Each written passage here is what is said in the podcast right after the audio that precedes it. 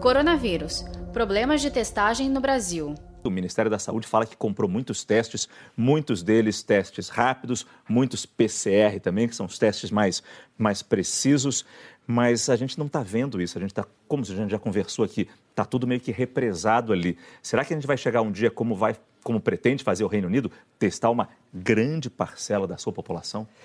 Olha, Será que a gente vai conseguir fazer isso? A intenção é essa. Será que a gente vai conseguir fazer isso? Eu acho que, primeiramente, o, o, o, Estado brasileiro precisa dar conta de fazer os testes nos que estão hospitalizados, porque atualmente. Que é o básico. É, nem isso nós estamos conseguindo fazer.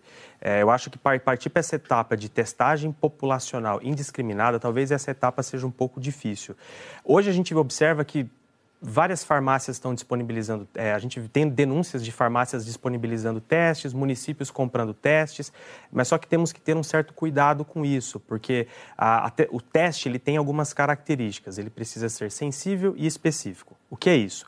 O teste que é altamente específico, se ele der positivo, estamos diante de um caso confirmado.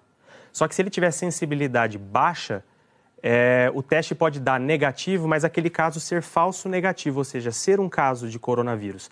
Então, existem especificidades técnicas nestes exames que as autoridades sanitárias, a Anvisa, o Adolfo Lutz, precisam estar de olho para não, não, não disponibilizar para a população exames cujos resultados sejam duvidosos. Um falso negativo é a pior coisa que a gente pode ter.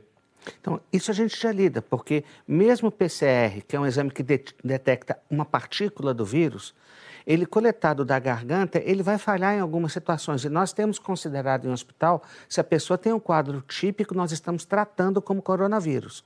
Isso a nível populacional, especialmente para medidas de isolamento, nós precisamos de testes sensíveis para garantir a segurança da população. Saiba mais em g1.com.br barra coronavírus.